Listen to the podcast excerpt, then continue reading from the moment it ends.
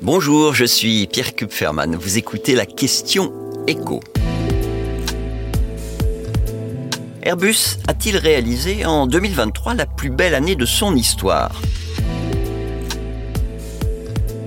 Pour répondre à cette question, il faut regarder tous les chiffres. En 2023, Airbus a battu un record avec un nombre de nouvelles commandes sans précédent. Plus de 2000 commandes nettes en 12 mois. Les commandes nettes, ce sont les nouvelles commandes auxquelles on, a retiré celles que des compagnies aériennes ont annulées durant l'année. Et on va être précis. Airbus a engrangé très exactement 2094 commandes d'avions sur les 12 derniers mois, c'est-à-dire un tiers de plus que son rival historique Boeing.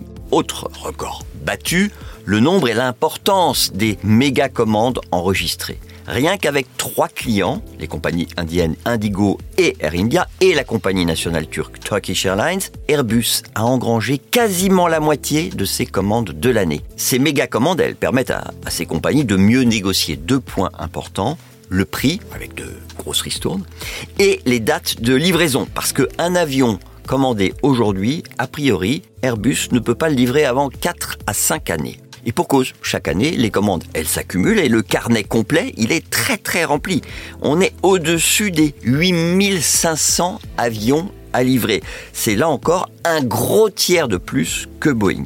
Ce carnet de commandes, il assure au passage une dizaine d'années de travail aux ouvriers et aux techniciens qui s'activent sur les chaînes d'assemblage, mais aussi à tous les fournisseurs d'Airbus. Et donc, on finit par cette euh, question centrale Combien d'avions Airbus est-il capable de produire en une année? C'est le sujet le plus important pour un constructeur d'avions, notamment parce que c'est au moment où les compagnies récupèrent les clés de leur avion qu'elles payent leur dû.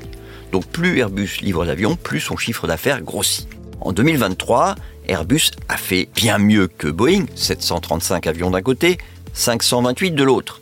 Mais c'est encore loin du niveau qui avait été atteint en 2019. Airbus assure qu'il peut encore faire mieux cette année, mais pas au point de battre ce record-là.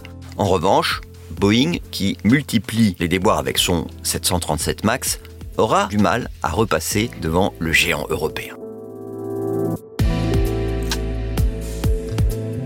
Merci d'avoir écouté la question écho, le podcast quotidien pour répondre à toutes les questions que vous vous posez sur l'actualité économique. Abonnez-vous sur votre plateforme préférée pour ne rien manquer. Et si cet épisode vous a plu, n'hésitez pas à laisser une note et un commentaire. À bientôt!